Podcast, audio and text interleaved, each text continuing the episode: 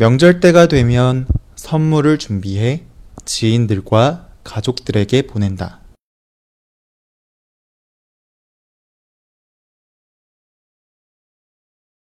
명절 때가 되면 선물을 준비해 지인들과 가족들에게 보낸다.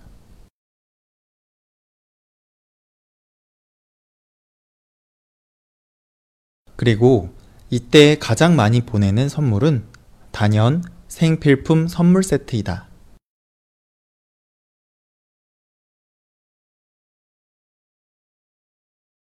그리고 이때 가장 많이 보내는 선물은 단연 생필품 선물 세트이다.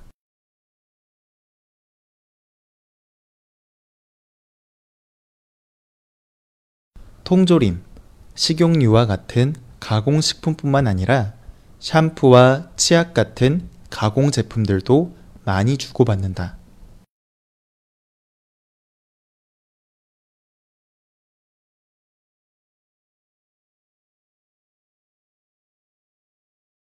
통조림, 식용유와 같은 가공식품뿐만 아니라 샴푸와 치약 같은 가공 제품들도 많이 주고받는다.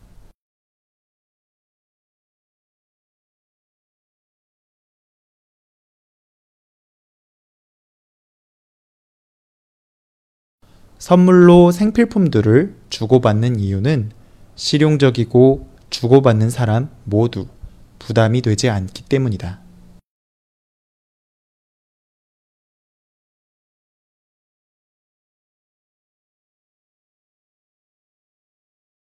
선물로 생필품들을 주고받는 이유는 실용적이고 주고받는 사람 모두 부담이 되지 않기 때문이다.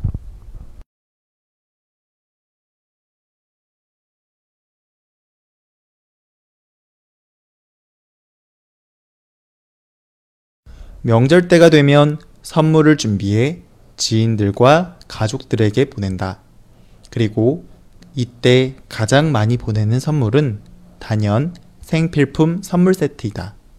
통조림, 식용유와 같은 가공식품뿐만 아니라 샴푸와 치약 같은 가공 제품들도 많이 주고받는다. 선물로 생필품들을 주고받는 이유는 실용적이고 주고받는 사람 모두 부담이 되지 않기 때문이다.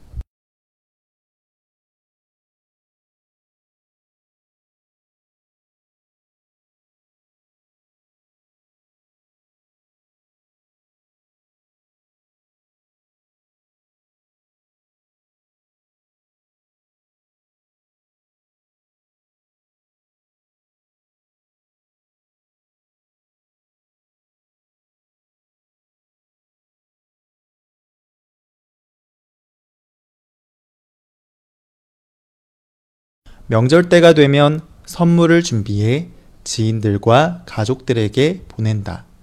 그리고 이때 가장 많이 보내는 선물은 단연 생필품 선물 세트이다. 통조림, 식용유와 같은 가공식품뿐만 아니라 샴푸와 치약 같은 가공 제품들도 많이 주고받는다. 선물로 생필품들을 주고받는 이유는 실용적이고 주고받는 사람 모두 부담이 되지 않기 때문이다.